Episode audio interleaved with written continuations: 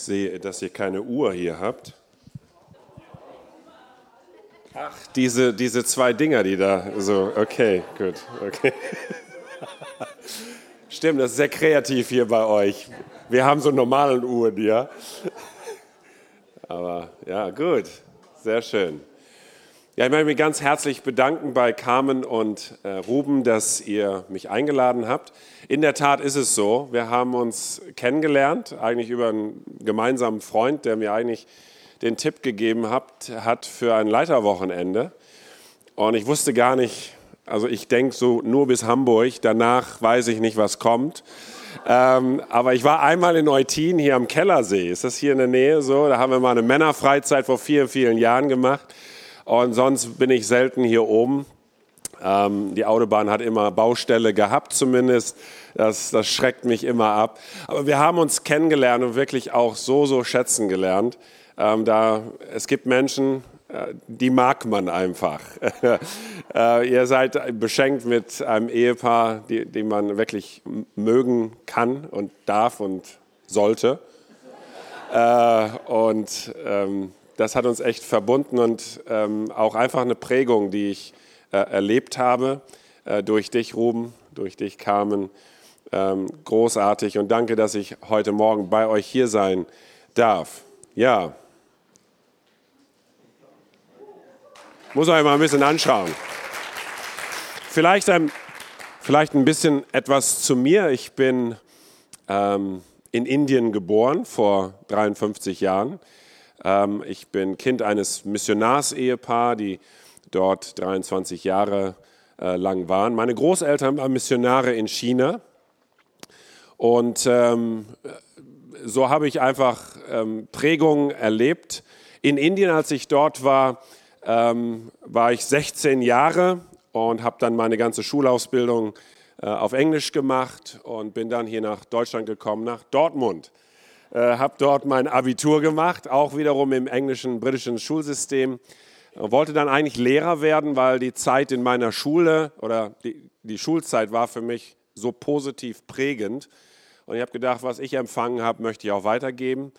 Ähm, und während des Studiums merkte ich einfach in dem Engagement in der Gemeinde, wo ich war in Nordrhein-Westfalen, spürte ich, da war doch ein, ein Herzschlag, ähm, Pastor zu werden. Lange gerungen, mein Vater hat mir immer gesagt, lerne einen vernünftigen Beruf, dann kannst du immer noch Pastor werden.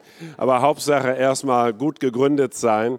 Habe lange gerungen und spürte eine Erlaubnis dann, ähm, dieses ähm, theologische Studium zu machen. Da habe ich dann gewechselt, bin in die USA für drei Jahre nach Seattle und dann bin ich zurückgekommen nach Deutschland.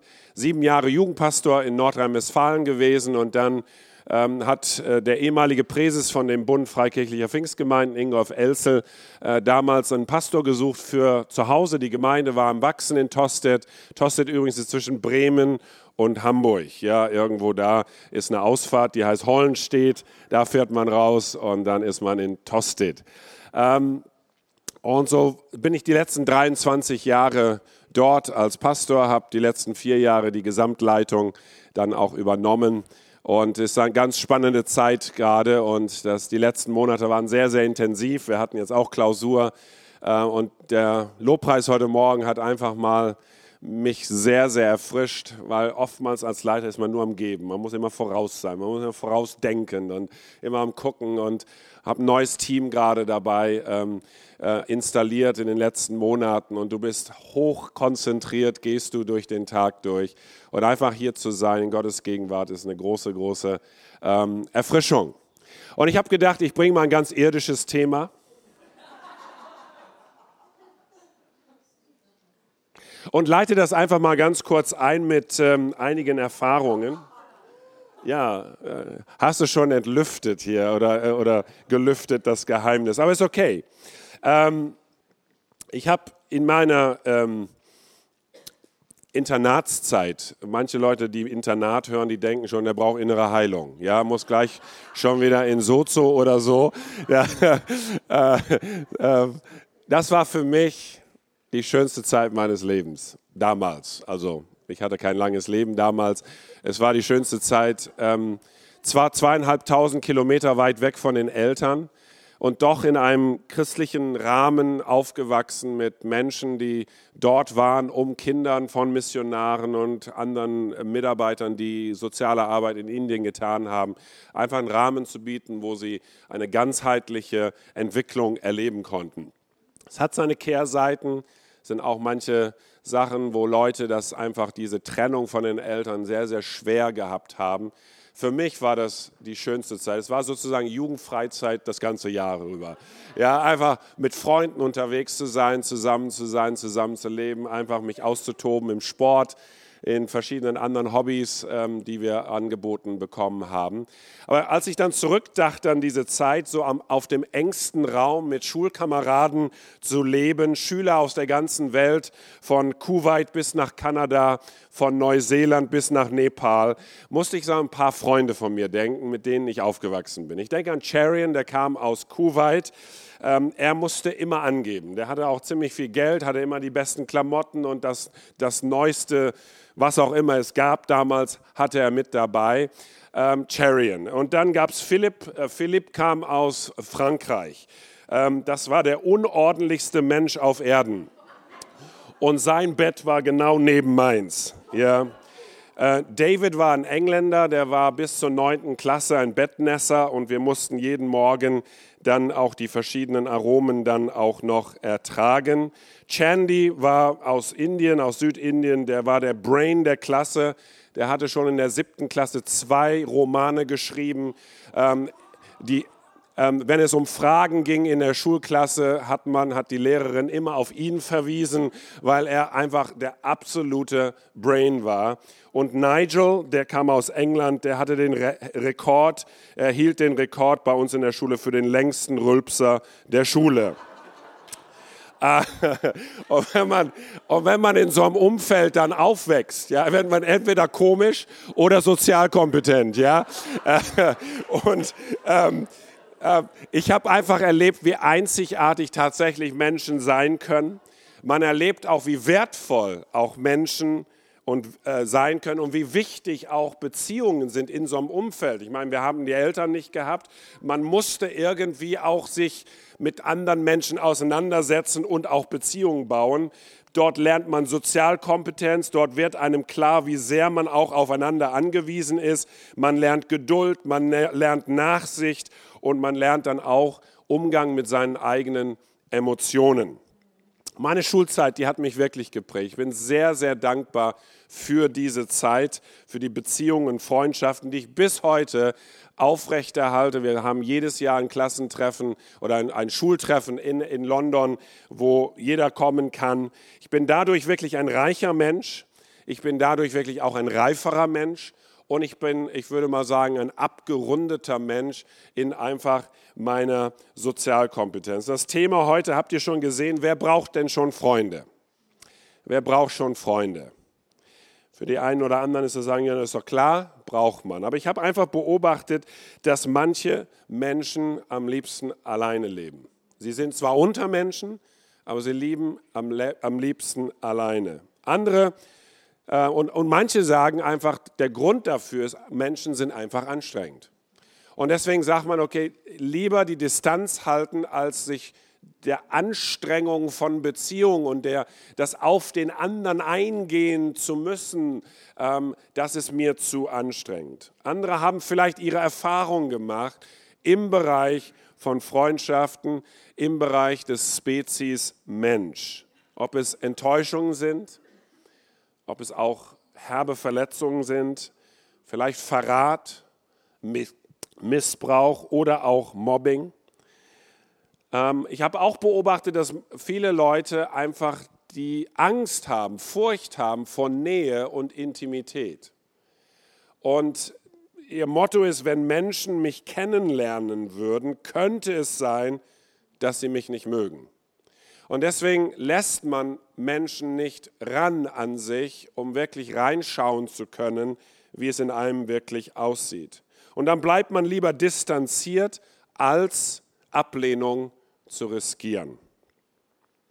Und die wachsende Zahl von Singles in Deutschland, in unserer westlichen Welt, ähm, ist alarmierend. Hier in Schleswig-Holstein glaube ich nicht, aber so alles, was südlich von Hamburg ist, ähm, da, da, da ist schon alarmierend. Und auch die Bindungsängste, äh, man, man, man trifft sich im öffentlichen Raum, man ist, ist, ist zusammen, aber bloß nicht Menschen an einen rankommen lassen. John Ortberg, einer meiner Lieblingsautoren, weil er einfach die Dinge auf den Punkt bringt. Er hat ein Buch geschrieben, Jeder ist normal, bis man ihn kennenlernt. Und in diesem Buch ähm, zitiert er Studien über Menschen, Studien über Menschen, die a isoliert sind und Studien über Menschen, die in Englisch würde man sagen, einfach connected sind, also in Beziehungen leben, in Geflechten von Beziehungen leben. Und er hat festgestellt, dass ähm, die Gefahr, dass isolierte Menschen früher sterben, dreimal so hoch ist, als bei denen, die starke Beziehungen haben. Menschen zum Beispiel, haben sie festgestellt in dieser Studie, mit schlechten Gewohnheiten, also gesundheitliche Gewohnheiten, aber starke Beziehungen haben, leber, länger leben als Menschen, die einen gesunden Lebensstil haben. Beispielsweise vegan essen oder ähm, ja, einfach Fitness und alles, wo man einfach sagt, okay, ich lebe einen gesunden Lebensstil, aber die im Umkehrschluss doch in Einsamkeit und nicht in starken, lebendigen und frischen Beziehungen leben. Das entlastet einige von uns gerade, die sagen, mein Lebensstil ist nicht so gesund. Ja? Ähm, man könnte sagen, es ist besser, mit ein paar guten Freunden Chips zu futtern, als alleine Brokkoli zu essen. Ja, also das könnte man so mal sagen. Ja. Gut. Ähm,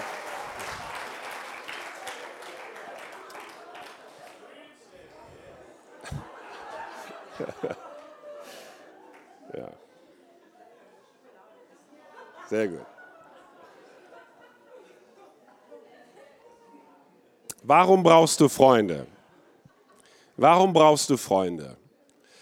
Ich weiß nicht, ob ich jetzt zum Chor predige hier, also das ist ein Sprichwort, so nach alle haben es schon, ich, ich, ich, und äh, euch geht es wirklich gut, aber ich bin ein bisschen Menschenkenner und ich weiß ähm, um solche Backgrounds, ähm, dass nicht jeder einfach in guten Beziehungen lebt und vielleicht nicht Freundschaften gebaut hat oder gepflegt hat. Warum brauchst du Freunde? Nummer eins ist es, ist es sinnvoll. Ja. Ich meine, ich könnte euch das sagen, ähm, habe ich ja auch schon gesagt, so meine Erfahrung. Aber ich gehe mal zurück so in die Antike, ja, einer der weisesten Menschen äh, dieser Erde. Ähm, der hat das mal so formuliert, ähm, es war der König Salomo, ähm, der in Prediger 4 folgendes sagte, noch etwas habe ich auf dieser Welt beobachtet, das mir sinnlos erscheint. Manch einer lebt völlig allein und hat weder Kinder noch Geschwister. Trotzdem arbeitet er ohne Ende und ist nie zufrieden mit seinem Besitz, aber für wen mühe ich mich denn da ab und gönne mir nichts Gutes mehr? Das ist doch unsinnig. So vergeudet man nur seine Zeit. Zwei aber, zwei haben ist besser als einer allein. Denn zusammen können sie mehr erreichen. Stürzt einer von ihnen, dann hilft der andere ihm wieder auf die Beine. Doch wie schlecht steht es um den, der alleine ist, wenn er hinfällt. Niemand ist da, der ihn wieder aufhilft. Wenn zwei in der Kälte zusammenliegen, wärmt einer den anderen, doch wie soll einer allein warm werden? Einer kann leicht überwältigt werden, doch zwei sind dem Angriff gewachsen. Man sagt ja auch, ein Seil aus drei Schnüren reißt nicht so schnell. Ich habe einfach festgestellt, dass wir in unserem Make-up, in unserem ähm, Wesen ähm, auf Beziehungen angelegt sind. Die Bibel sagt, dass wir in, in, dem, in den Wesenszügen Gottes geschaffen sind. In seinem Ebenbild sind wir geschaffen. Und ein ganz wesentliches Merkmal von dem dreieinigen Gott, Gott Vater, Sohn und Heiliger Geist, ist, dass sie in Beziehung leben. Drei. In Beziehung auf Ewigkeit. Und die haben nie Stress miteinander. Haben sich nie missverstanden. Du sagst, oh, sowas hätte ich auch gern. Ja, deswegen bist du nicht Gott. Aber, ähm, aber wir sind so angelegt auf Beziehung. Das heißt, so, sobald du dich entscheidest, ich will in Isolation leben, ich halte die Menschen von mir fern, entsprichst du nicht eigentlich dem Wesen, wie Gott dich geschaffen hat. Nun wissen wir, dass da auch Dinge schiefgelaufen sind und deswegen ist auch da Zerstörung auch in unserer Fähigkeit, beziehungsfähig zu sein. Und trotzdem halten wir uns immer am Original. Und, und Gott möchte uns einfach da wieder hineinbringen in diese Vertrautheit, auch in diesem Respekt voreinander, in diese Bereitschaft, auch ich brauche den anderen. Jetzt könnte man sagen, er braucht wirklich der Vater den Sohn. Und das ist eine Sache, die euer Pastor dann irgendwann mal ausklamüsern könnte. Aber auf jeden Fall, die drei kennen sich so gut und brauchen einander, schätzen einander, lieben einander. Ähm, und, und das ist etwas, was uns ein Stück weit auch hineingelegt worden ist. Es ist nicht gut, dass der Mensch alleine sei, ist der Ausspruch des lebendigen Gottes. Alle Singles sagen Amen. Äh, und hier ist meine Rippe, Herr. Kannst du haben. Äh, schaffe etwas Neues. Ich leg mich schlafen. Äh, es ist nicht gut, dass der Mensch alleine, und das gilt im Generellen. Deswegen ist es gut, dass es Menschen gibt, die zu zweit sind. Eine dreifache Schnur sogar hat noch eine andere Ebene. Nur wie, wie finden wir solche Freunde? Wie pflegen wir diese Beziehungen? Ich möchte euch mal soziologisch mit reinnehmen. Joseph Myers hat mal ein Buch geschrieben, die vier Räume, The Search to Belong, und dort beschreibt er vier Räume, von Gemeinschaft, von Beziehungsfähigkeit. Er spricht von dem öffentlichen Raum, spricht von dem sozialen Raum, er spricht von dem persönlichen Raum und von dem intimen Raum. Er, er definiert sogar, wie viel Zentimeter und Meter das sind. Ja? Ähm, und das ist einfach die soziologische Lehre, dass es Menschen gibt äh, oder Situationen und Räume gibt, wo wir einfach in einem öffentlichen Raum sind. Ja? 100 plus Leute, da sind die Distanzen jetzt bei euch nicht so sehr. Ja, hier kommt man so ganz kuschelig nah, aber so, das sind so ein paar Meter, da, da hält man so ein bisschen Distanz. Und dann wird es ein bisschen gemeinschaftlicher bis hin zu intim. Ich habe vor ein paar Jahren ein Buch gelesen von Alex Absalon, den ich mal auf einer Konferenz in den USA kennengelernt habe, und Bobby Harrington. Die haben ein Buch geschrieben, Discipleship That Fits. Und er, sie nehmen praktisch diese soziologische Beobachtung und, und, und, und, und haben das angewendet auf Menschen, die Jesus nachfolgen. Wir sind alle Nachfolger von Jesus und sie haben die These aufgestellt, dass ein Nachfolger von Jesu, ein Jünger Jesu, Christ kann man auch noch nennen, aber eigentlich die, die wachsen wollen, die in gesunden Beziehungen leben wollen, die Jesus nachfolgen, dass sie fünf verschiedene soziale Räume brauchen, um gesund und abgerundet zu wachsen. Und von der Soziologie, es, es macht ja auch Sinn. Es gibt in die nächste Folie, glaube ich, sehen wir das, ähm, dass es diesen großen öffentlichen Raum gibt ähm, mit 100 plus Personen Größe. Das, was einen vereint, ist dieser Fokus, ein Ereignis, das verbindet und den Teilnehmern sozusagen mit einbezieht. Das sind Zuschauer eines Fußballspiels, das sind die, Flug, äh, die äh, Flugpassagiere in einem Flug, äh, das verspätet wird und, und da wächst man irgendwie zusammen. Ich weiß nicht, du, ihr fliegt ja auch sehr viel, ja, äh, und, und da, da wächst man irgendwie zusammen. Wir sind so eine große Familie hier im Flieger. So, wir sind verspätet. Das war, wir waren jetzt im Sommer in, in Griechenland, meine Frau und meine jüngste Tochter. Ich habe vier Töchter. Wir waren nur zu dritt und äh, flogen zurück und ähm, sind spät losgekommen von, von Griechenland und durften in Hamburg nach Mitternacht, glaube ich, nicht landen ja, und, und, und ah, großes Hallebu und wie komme ich nach Hause und so. Sind wir erst nach Hannover geflogen und dann sind wir in Bussen dann nach Hamburg gebracht worden, um 4 Uhr morgens da am Flughafen. Irgendwie kannte man sich schon, man duzte sich, wir waren irgendwie schon so eine, das war zwar ein Ereignis, hat uns verbunden, das war der verspätete Flug. Und jeder von uns kennt das, ein Großraum, ein, ein öffentlicher Kontext, ja. Ähm, Gottesdienst ist auch ein öffentlicher Raum. Ich gehe mal die anderen ein bisschen schneller durch, äh, ob es jetzt die, die Zahl von Geselligkeit oder sozialer Raum, 20 bis 70 Personen, das sind sozusagen, das die Nachbarschaft einer Straße. Straße. Das ist die Schulklasse, die sich wieder trifft, die Schulklasse eines Jahrgangs. Das, sind, das ist ein Singles-Tag, das ist die Jugendarbeit, die zusammenkommt. Männergruppe, die vielleicht mit 20, 40 Leuten zusammen ist. Und das ist ein bisschen näher. Man kennt die Leute ein bisschen bei Namen. Ähm, auch ein Ereignis verbindet ein und ähm, da ist eine andere Dynamik als in dem großen öffentlichen Raum. Und dann gibt es noch diesen sogenannten persönlichen Raum, so sechs bis zwölf Personen, wo persönliche Informationen ausgetauscht werden, wo man freiwillig doch ein bisschen mehr Preis gibt als im öffentlichen Raum oder in diesem sozialen Raum. Das ist sozusagen die Clique, das sind deine Friends, das sind deine Kumpels, das ist sozusagen eine Musikband, die unterwegs ist oder einfach eine Kleingruppe, eine Hausgruppe, die sich trifft. Und dann gibt es diesen transparenten Raum von zwei, drei, maximal vier Personen, wo man von Freunden spricht, wo man eine Art Transparenz lebt, die tiefer ist als in den anderen Räumen.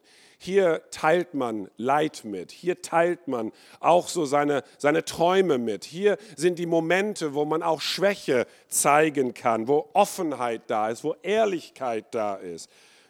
Der Ehepartner gehört sehr oft dazu ein Vertrauter, zwei, drei enge Freunde oder Freundinnen, die man einfach über die Jahre geschenkt bekommen hat, die man, wo man etwas aufgebaut hat und wo Vertrauen einen einfach zusammenhält. Und dann gibt es zumindest jetzt bei uns, die wir Jesus nachfolgen, dann diesen göttlichen Raum, diesen Raum, wo wir mit Jesus zusammen alleine sind. Was ich beobachtet habe, dass ein Nachfolger von Jesus alle fünf braucht. Die nächste Folie wird es zeigen, glaube ich, dass eigentlich Jesus in all diesen fünf Räumen gelebt hat. Wir wissen, dass er seine Zeit mit seinem Vater im Himmel sehr eng gepflegt hat. Morgens früh, manchmal nachts, weil er einfach so umgeben war von so vielen Leuten, zog er sich zurück und hatte diese ganz wichtige Zeit mit seinem Vater ganz alleine. Und jeder Christ hat irgendwie eine Beziehung zu seinem Vater im, im, im, Himmel. Und ich weiß nicht, ob der eine oder andere diese Zeit so intensiv pflegt, weil die ist notwendig. Oftmals habe ich beobachtet bei Christen, weil das Leben ist so voll, das Leben ist so schnell. Ja, ja ich habe ja den Gottesdienst. Das ist der öffentliche Raum. Und dass die meisten Christen sich in diesen zwei Räumen sozusagen wiederfinden, meine Beziehung zu Jesus und der öffentliche Raum. Und der hat auch seinen Platz und er hat auch einen wichtigen Platz. Und Jesus hatte auch Bezug zu den Massen, zu den großen Gruppen von Menschen, wo er tätig war. Er brauchte sie jetzt in dem Sinne nicht, und, sondern er war der Gebende sehr, sehr oft. Aber wenn ich mich anschaue, ich mag es, wenn viele Leute zusammen sind. Da ist eine Dynamik, da ist eine Erfrischung, da ist, da ist eine Energie, da ist etwas, was einen auch, äh, ja, Fußballspiel, Konzert, Gottesdienst, ja, äh, das macht was mit einem. Man ist fokussiert, man hat ein Ziel, man hat ein Ereignis. Unser Ereignis ist die Anbetung von Jesus und unser Ereignis ist, dass sein Wort zu uns kommt und dass wir verbunden sind im Geist als Geschwister, wir sind eins in ihm. Aber wenn du nur diese beiden hast, aus meiner Sicht ist es nicht auf Dauer gesund. Weil es fehlen wichtige Komponente in den anderen drei Ebenen den 20 bis 70, das waren die 70 Jünger von Jesus, die er ja auch um sich gesammelt hatte. Dann hatte er seine zwölf Jünger, das ist so die mittlere Gruppe, den Bereich von Kleingruppe. Und dann hatte er auch noch seine drei engsten Freunde von den zwölf, Petrus, Johannes und Jakobus. Jesus lebte in diesen fünf Dimensionen, diesen fünf Räumen, brauchte sie, pflegte sie und hatte jeder von diesen Räumen hatte eine andere Fokussierung, eine andere Sinnhaftigkeit. Nur mal nebenbei, der öffentliche Gottesdienst an einem Sonntagmorgen kann dir nicht das geben, was du eigentlich in einer Kleingruppe brauchst. Er kann auch nicht ersetzen deine Zeit mit Jesus alleine. Ich möchte einfach mal euch mit reinnehmen, wo Freunde zu finden sind und wo Freunde und Freundschaft wichtig ist in diesen zwei Bereichen, Transparentes und Persönliches. Da, wo Intimität, Offenheit und Prägung stattfindet und auch Nähe, Unterstützung und Herausforderung. So, das waren für die, die so ein bisschen Soziologie und ich habe gesehen, dass einige so äh, die Fotos gemacht haben. Ähm, die Rechnung schicke ich euch später, damit ihr das noch äh, vom, vom Copyright mehr, ähm, dann, äh, ja, genau. Es ist sinnvoll, Freundschaften zu haben. Wir haben es festgestellt von einem weisen Salomo und wir, wir empfinden und sehen das hier auch rein von der Soziologie, dass der Mensch nicht nur den öffentlichen Raum braucht und alleine lebt, sondern er braucht etwas dazwischen. Und es hat auch einen Sinn. Das Zweite, warum du Freunde brauchst, ist, du brauchst einen Spiegel. Du brauchst einen Spiegel. Es gibt tatsächlich auch verschiedene Aspekte unseres Lebens, wie wir uns geben. Ich nenne mal die erste Ebene ist die Arena. Ich weiß es und du weißt es. Sprich, ihr seht mich jetzt, das, was ihr seht und hört, ist das, was ich weiß und was ihr wisst. Ich kann mich gut geben, ich kann so sein, wie ich bin, das ist, was ihr seht. Und ich sehe euch. Ja, der junge Mann, der mich draußen begrüßt hat an der Tür, die Frau, die dann innen drin mich begrüßt hat an der Tür. Das ist das, was ich sehe. Zwei Jungs, die da sich versteckt haben, als ich unten bei, der, Toilette, bei der Toilette war, äh, extra so die Tür so gehalten haben und äh, ja, es war lustig. Ja. Ich weiß es und du weißt es. Und sehr viel, wir alle bewegen uns in einer Arena, auch auf der Arbeitsstelle, wo wir auch immer wir sind. Das ist die Arena. Ich weiß es und du weißt es, das, was wir einfach wahrnehmen. Es gibt aber dann noch die Maske. Ich weiß es, aber du weißt es nicht.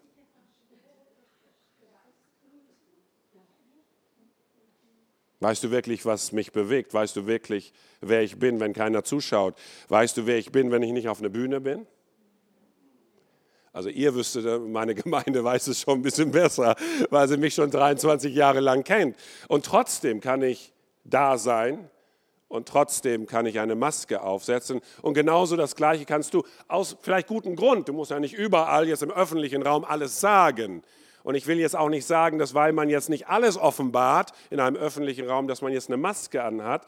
Und trotzdem ist es möglich, dass ich es weiß, aber du weißt es nicht. Und dann gibt es den Bereich des blinden Flecks. Du weißt es, aber ich weiß es nicht. Kennt ihr solche Leute? Jeder weiß es, aber die checken es nicht. Ja? Und das nervt. Das nervt auf einer Arbeitsstelle. Das nervt manchmal im, in der Familie, in der Verwandtschaft. Onkel Herbert. Ja, alle wissen, das, aber der weiß es nicht. Er denkt, er ist der Held des Universums, aber er ist echt komisch. Der blinde Fleck.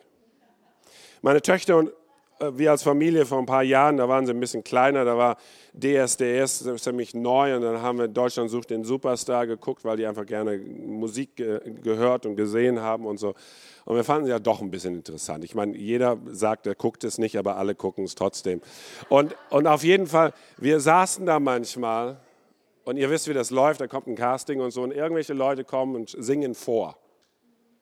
Ja, und Dieter Bohlen ist ja, der wohnt ja bei uns um die Ecke, da in Tötensen. Und er, er, er hat ja so herbe Sprüche vorher. Da ist er ein bisschen milder geworden über die Jahre. Aber der hat ja manche Sachen rausgehauen, wo überall die Leute sich aufgeregt haben. Aber das Ding ist, dass der Onkel Dieter die Wahrheit gesagt hat. Du hast Leute, die meinten wirklich singen zu können. Und ich habe immer die Frage gestellt, haben die keine Freunde? Also Freunde, die sagen, tu es dir nicht an, tu es uns nicht an und tu es Deutschland nicht an. Warum musst du singen?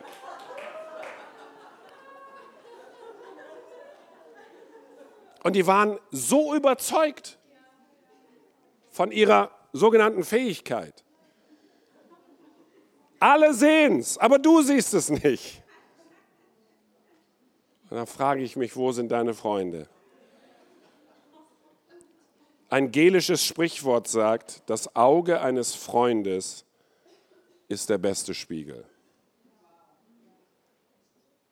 Das Auge eines Freundes ist der beste Spiegel. Ich zitiere euch mal aus dem 1. Korinther 13. Der Kontext ist jetzt völlig anders, hat mit Freundschaft eigentlich gar nichts zu tun. Und trotzdem das Prinzip, das am Ende dieser Textstelle kommt, ist so, so von wertvoll. Ähm, denn wir erkennen stückweise, da geht es um Prophetie und einfach geistliche Wahrnehmung von Dingen. Aber ich glaube, das Prinzip ist hier genauso. Wir erkennen stückweise und wir weissagen stückweise. Wenn aber das Vollkommene kommt, wird das, was stückweise ist, weggetan werden. Als ich ein Kind war, redete ich wie ein Kind und dachte wie ein Kind und urteilte wie ein Kind. Aber als ich ein Mann, also als ich reif wurde, tat ich weg, was kindlich war.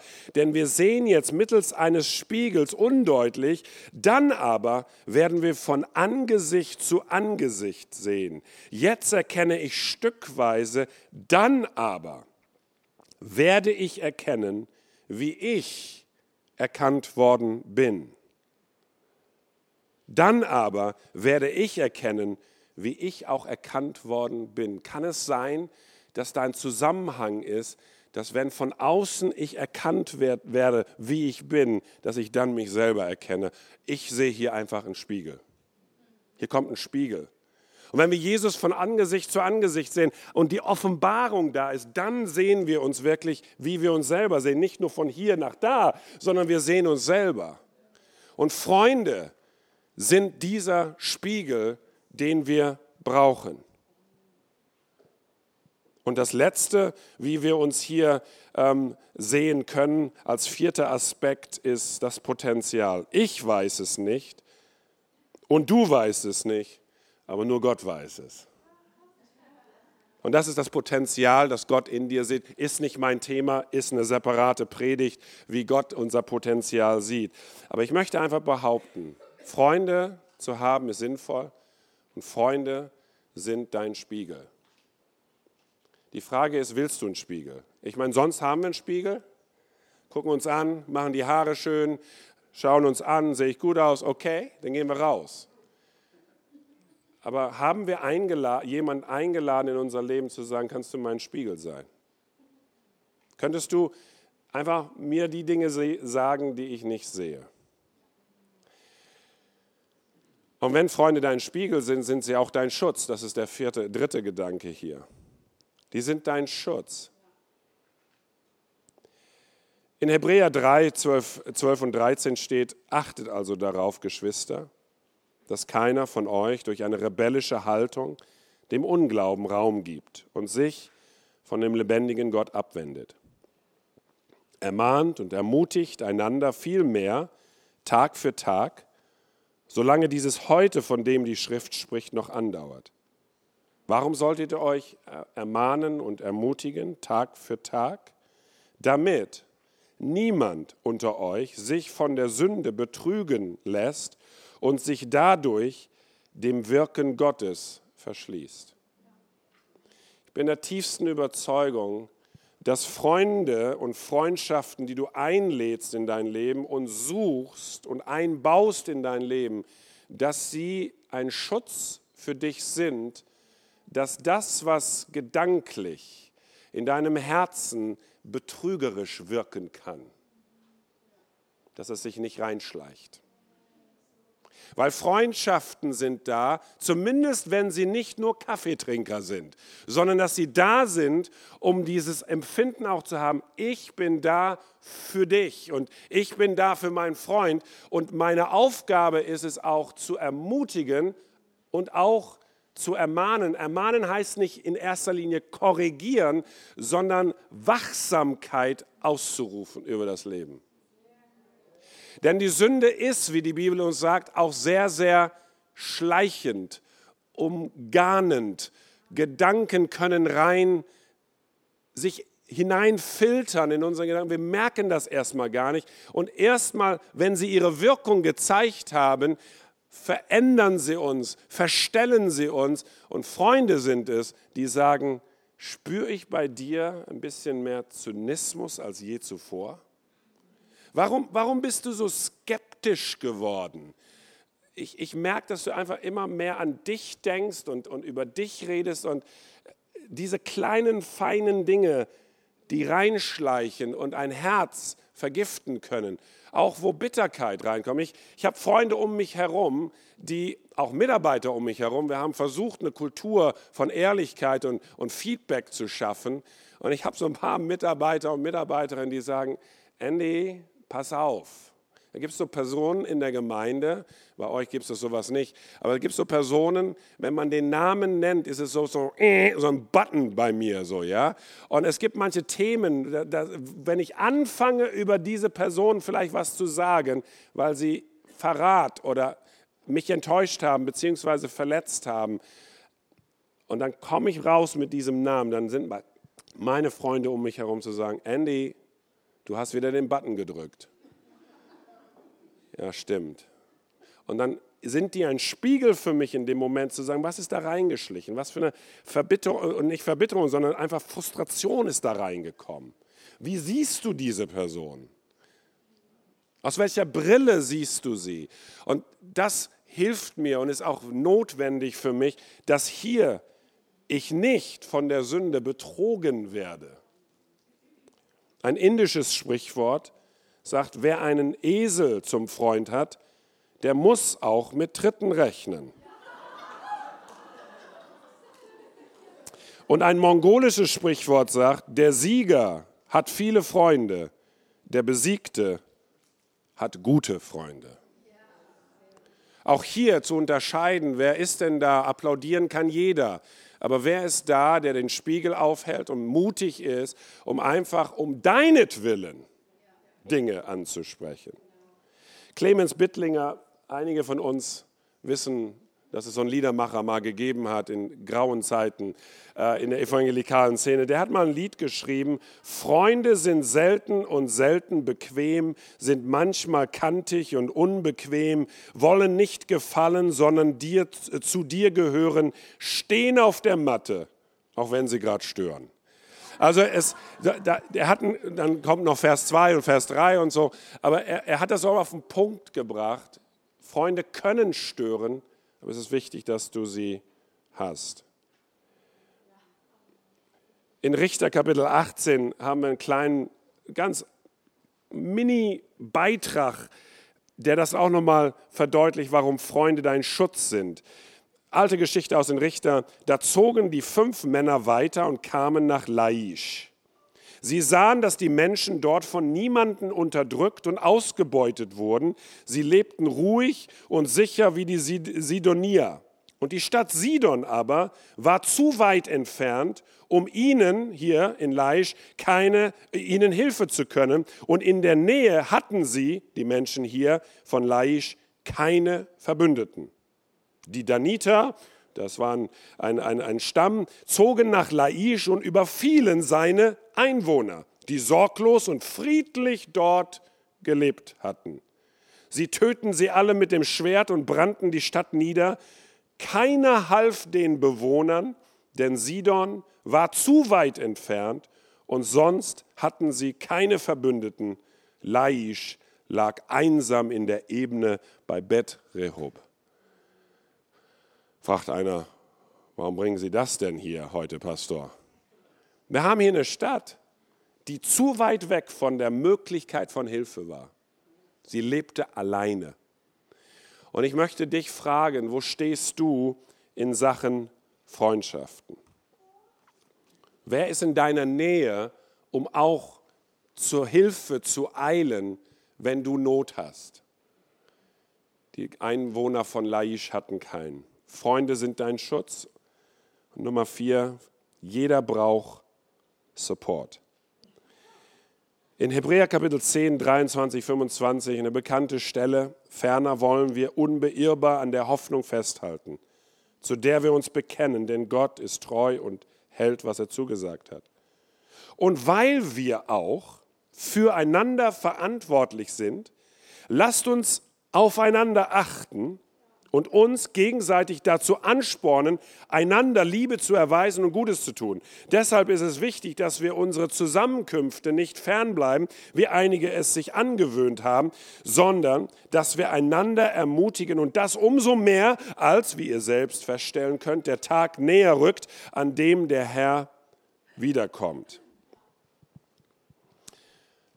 Es gibt im Neuen Testament ungefähr 60 Mal das Wort einander. Begrüßt einander, das schaffen wir hier. Küsst einander ist nur eingeschränkt. Ähm, dann steht da sehr oft, ermutigt einander, stärkt einander, ermahnt einander, achtet aufeinander, respektiert einander. Wir, so bin ich auch aufgewachsen, so irgendwie im großen öffentlichen Kontext, irgendwie machen wir das einander sind nett zueinander, begrüßen einander, ermutigen einander, hast du gut gemacht. Aber wenn es um Ermahnen geht, wenn es um aufeinander Acht haben, ist der öffentliche Raum da schon überfordert. Wer weiß, was Dienstagabend passiert bei dir? Wer weiß, wie du Donnerstagmorgen denkst? Wer weiß, was Sonntagabend ist? Wer weiß, was in dieser Phase deines Lebens ist und was da versucht hat, dein Herz zu vergiften, deine Gedanken zu verunsichern, dich runterzuziehen. Du brauchst Leute, die nah genug sind, um das zu erahnen, zu hören und dann da zu sein, um dich zu ermutigen. Das kann ein öffentlicher Kontext nicht machen. Deswegen brauchst du Nähe, deswegen brauchst du die sechs bis zwölf Leute, deswegen brauchst du die zwei bis vier Leute, die du eingeladen hast in dein Leben, wo du dich hineinbegibst, wo du dich öffnest und wo du zulässt, dass Leute da sind, die dich ermutigen und stärken. Und nicht nur das, wir wollen ja nicht egoistisch sein, sondern dass du das auch sein kannst für jemand anderen. Die Einanders können wir nur im kleinen Kontext leben.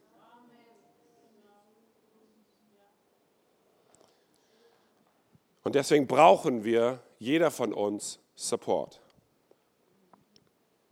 Denn wir alle haben unsere Themen. Jeder von uns hat seine Themen. Als meine Kinder klein waren, hatte ich keine Probleme. Vier süße Töchter.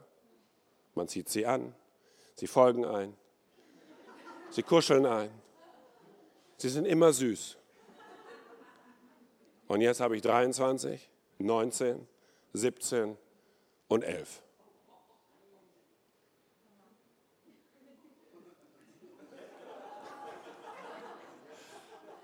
Es gibt einige schöne Momente.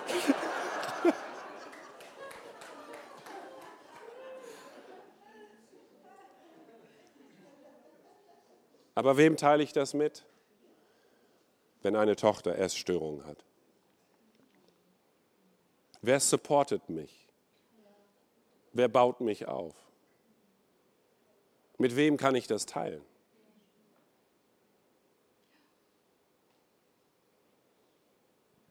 Freunde.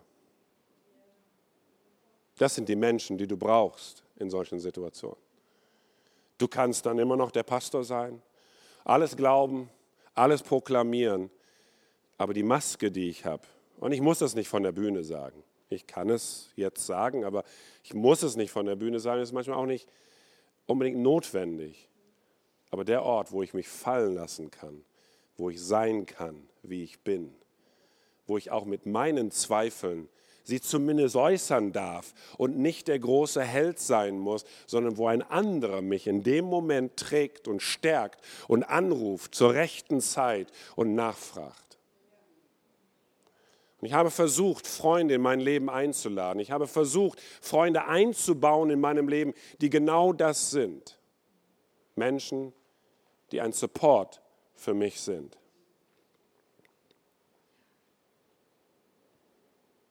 Wie Jonathan und David, die sich gefunden haben, Die Geschichte ist uns bekannt. Wir wissen um diese Situation, wo, wo, wo, David, dieser kleine, unscheinbare Hirtenjunge, plötzlich äh, ähm, hochsteigt äh, in, in die Öffentlichkeitssicht äh, und, und plötzlich der Held wird, Goliath besiegt hat und, und von nichts auf, auf, auf voll gekommen ist und, und dann in Zugang bekommt zu der königlichen Familie rund um Saul und dann seinen Sohn Jonathan. Und wir lesen in der Bibel, es steht dort, und David und Jonathan, sie lernten sich kennen und sie schlossen einen Bund und schworen sich ewige Freundschaft. Jonathan sagte, David, du bist mir so lieb wie mein eigenes Leben. Dann zog er den Mantel und die Waffenrüstung aus und schenkte sie David. Dazu noch sein Schwert, den Bogen und den Gürtel. Der bringt hier eine Symbolik und bringt alles, was er hat, alles, was ihn ausmacht, alles, was an seine Identität und seine Machtstellung und auch noch die Zukunft, die ihm zugesprochen war, zieht er aus und gibt es dem David und sagt, was ich bin, bist auch du. Ich teile mein ganzes Wesen mit dir, ich öffne mich ganz. Wir schlossen, die schlossen ein Bund miteinander. Ich meine, das ist schon eine herbe Nummer. Das müsst ihr nicht gleich machen, Verträge machen und so. Aber ein Bund damals war eine Bereitschaft zu sagen, ich bin für dich da und du bist für mich da. Ich habe in Süddeutschland zwei Freunde, die diese Art von Bund mit mir geschlossen, ja, so haben wir es noch nie ausgedrückt, aber es, ist ein, es sind geschenkte Freundschaften.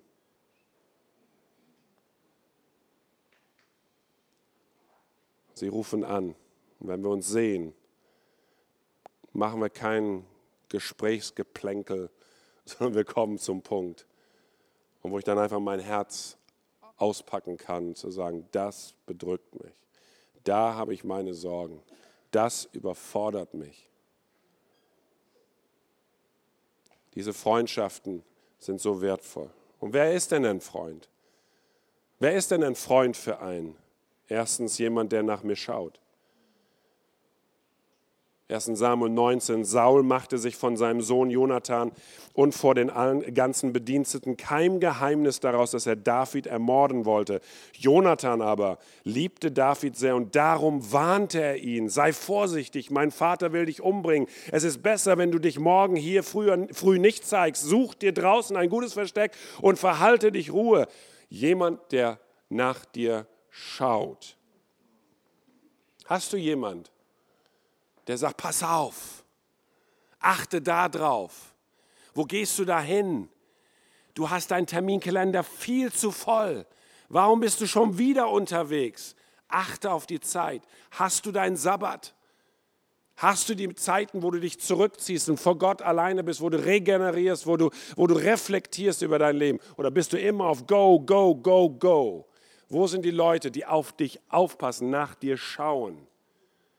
Und bist du vielleicht jemand, der nach jemand anderem schaut? Freundschaften sind so wichtig. Einer, nach, der nach dir schaut.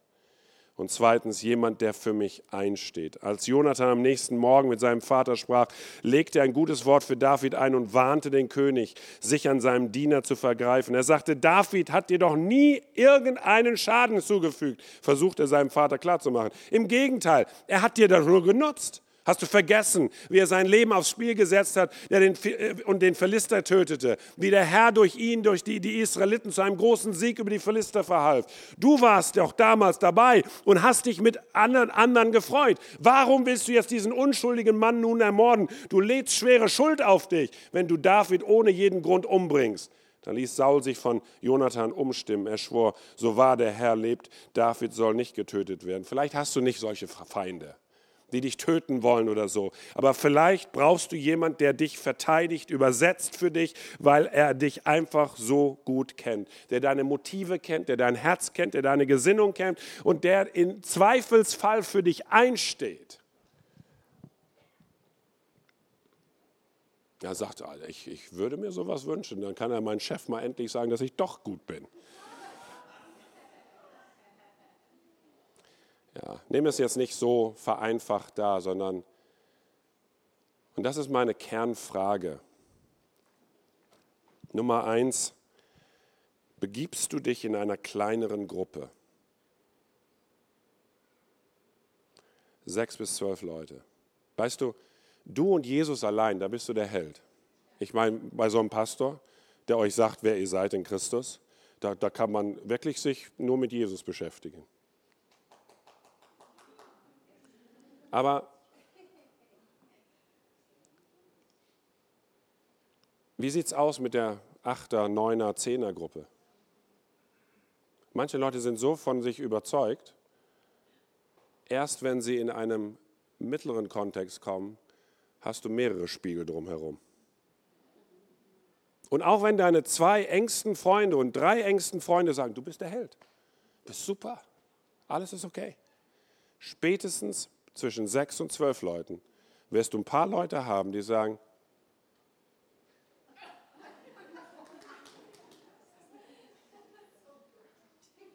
irgendwie redest du die ganze Zeit. Kein anderer kommt zum Wort. Ab dieser Größe lädst du Leute ein, die sagen, du bist komisch. Wenn du komisch bist. Weil Dieter Bohlen ist nicht da. Und du brauchst die Leute um dich herum. Und das Zweite ist, du hast du hast du zwei, drei Leute eingeladen in dein Leben, bewusst eingeladen zu sagen, würdest du auf mich achten? Würdest du ehrlich mit mir sein? Ich habe einen, einen ehemaligen Ältesten, der der momentan einen ganz, ganz wichtigen Dienst ähm, in unserer Gemeinde tut. Der ist jetzt, hat zwölf Jahre ältesten Dienst gesagt, Andy, gib mir andere Projekte, äh, die, die mehr zu mir liegen. Friedhelm ist sein Name und Friedhelm, das tut weh, wenn er, die, wenn er ehrlich ist.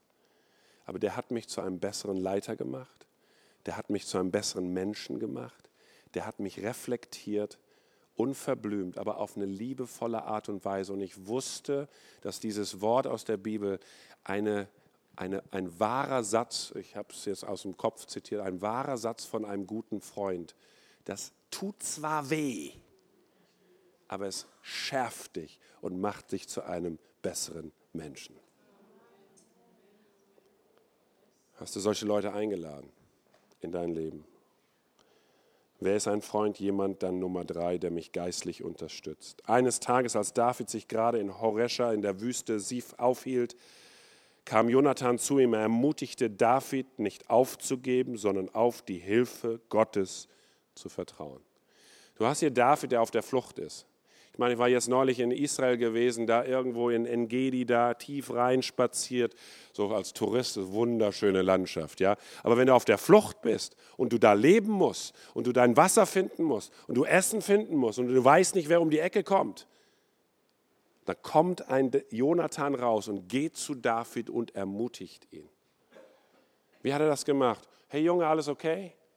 Ich denke für dich, ich denke an dich, ich bete für dich, machen heute Abend eine Gebetsstunde für dich und so. Ich glaube, dass er zu ihm gekommen ist und hat gesagt, David, der Herr ist dein Hirte. Dir soll nicht mangeln.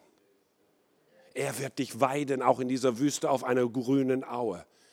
Er sättigt deine Seele. Er ist dein Schutz und Schild. Und auch wenn du durch dieses dunkle Tal wohnst, sein Stecken und sein David, Denk doch an das, was du geschrieben hast. Denk an das Lied, das du für uns geschrieben hast. Das ist jetzt dein Lied. Ich möchte dich ermutigen. Jemand hat mal gesagt, Joan Chester, sie sagte, ein Freund ist jemand, der das Lied deines Herzens kennt und es dir vorsingen kann, wenn du die Worte vergessen hast.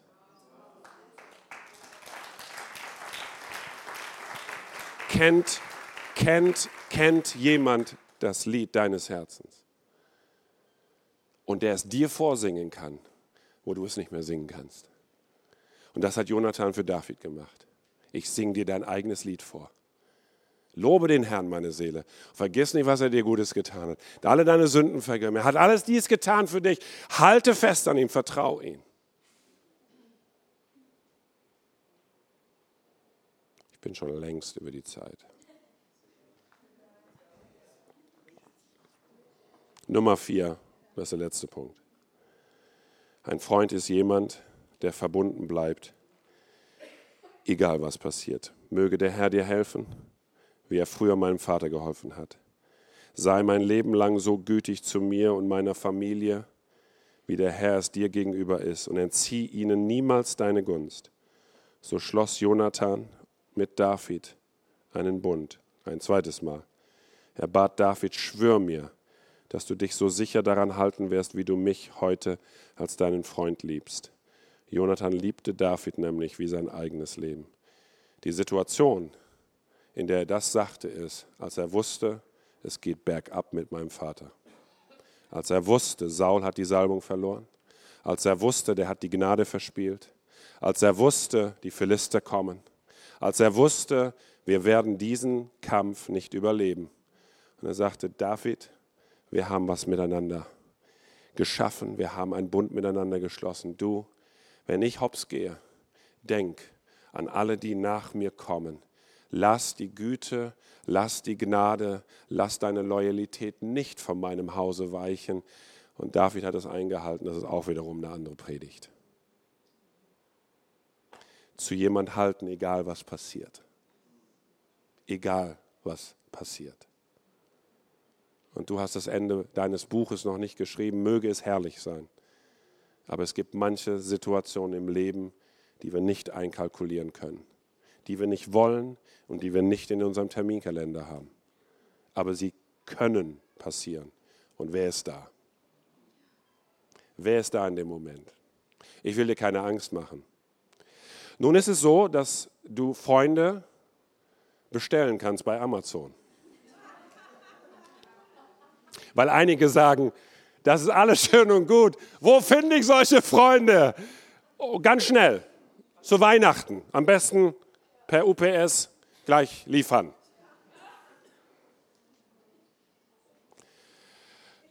Wie man diese Freunde finden kann, wird Pastor Ruben nächste Woche euch erzählen.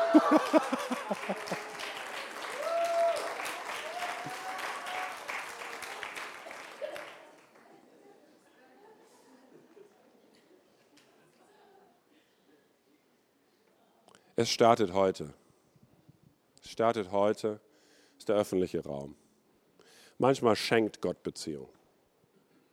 Chemie stimmt, man mag sich und man ist irgendwie durch Begegnung kommt man zusammen. Wir sind so überzeugt in unserer Gemeinde und da tun wir alles für das mehr und mehr, dass, dass in einer sehr, sehr individualistischen Gesellschaft, dass es wieder Momente gibt, wo 20 bis 70 Leute sich treffen können, wo es Kleingruppen gibt, wo Leute sich in Interessensbereichen, Herzensbereichen treffen können. Und es braucht nur von dir eine Bereitschaft zu sagen, ich, ich, bin, ich bin bereit für Beziehungen, für Freundschaften. Und wenn du gute Freundschaften hast, Beziehungen hast, Bekanntschaften hast und alles gut, aber du hast nicht diese zwei, drei, sei du erstmal auch ein Freund. Öffne du dich. Teste mal so ein bisschen. Bete, Herr, schick mir Menschen einfach über meinen Weg. Es gibt kein Rezept dafür, aber es gibt eine Haltung. Wenn du heute Morgen hier bist und Du hast beobachtet, wie Menschen leidenschaftlich diesen unsichtbaren Gott anbeten. Und du bist hier und du sagst, äh, also mit der Predigt konnte ich was anfangen, weil das ist irgendwie, hat, hat jetzt äh, gerade meine Situation getroffen. Und du vielleicht verletzt worden bist durch Menschen und, und, und sagst, also Vertrauen ist bei mir ein großes Thema. Ich möchte dir sagen, dass es einen Freund gibt, der enger in Beziehung zu dir sein kann als der engste Bruder oder Schwester. So beschreibt die Bibel Jesus. Jesus, der auf diese Erde kam, genau um jede Enttäuschung, die Menschen mit Gott hatten, zu überbrücken und zu sagen, hey, wenn ihr mich seht, seht ihr den da oben, mein Vater. Und ich zeige euch, was Freundschaft ist. Und ich, ich habe es euch vorgelebt. Und so sehr, dass ich sogar mein Leben gab für euch. Welch eine Liebe, wie groß ist diese Liebe von einem Menschen, der sein Leben lässt. Es gibt keine größere Liebe. Und Jesus gab sein Leben für jeden von uns, damit Schuld und Trennung und Verprägung des Herzens und Verdammnis ausgelöscht wird und eine neue Beziehung möglich ist, eine Freundschaftsbeziehung mit Gott, dem Vater und mit Jesus, seinem Sohn und mit seinem Heiligen Geist. Und sollte das dich heute Morgen betreffen, ich lade dich ein, einfach deine Hand in die Hand dessen zu legen, der Treue gelebt hat. Ewige Treue, ewige Freundschaft mit den Menschen. Und das ist erstmal du und er. Ich denke, dass Pastor Ruben jetzt nach vorne kommen wird und einfach uns einladen wird, noch eine kurze Zeit vor, vor Gott zu sein. Ich lade dich ein, auch dein Herz zu öffnen für Menschen, für Freundschaften. Und wisst ihr, was ich noch entdeckt habe? Gerade wenn es um Menschen geht, die Jesus kennen.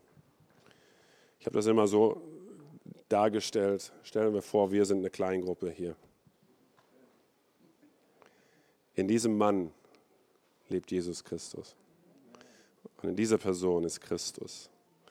Und diese Person ist Christus. Und manchmal vergessen wir diese Ebene, weil wir nur auf diese Richtung sind. Aber der Christus in dir, der Christus in dir, der gibt mir was. Der erfrischt mich. Er ermutigt mich durch deine Worte, durch deine Berührung. Und so begegnen wir Christus auch ineinander. Lass uns aufstehen. Jesus, wir kommen zu dir. Wir geben dir unser Leben, unsere Realitäten. Wir danken dir, dass du unser Freund geworden bist. Und wir beten, dass du diese himmlische Ebene der horizontalen Freundschaft wieder neu eröffnest in unser Leben. Wir ehren dich. Halleluja.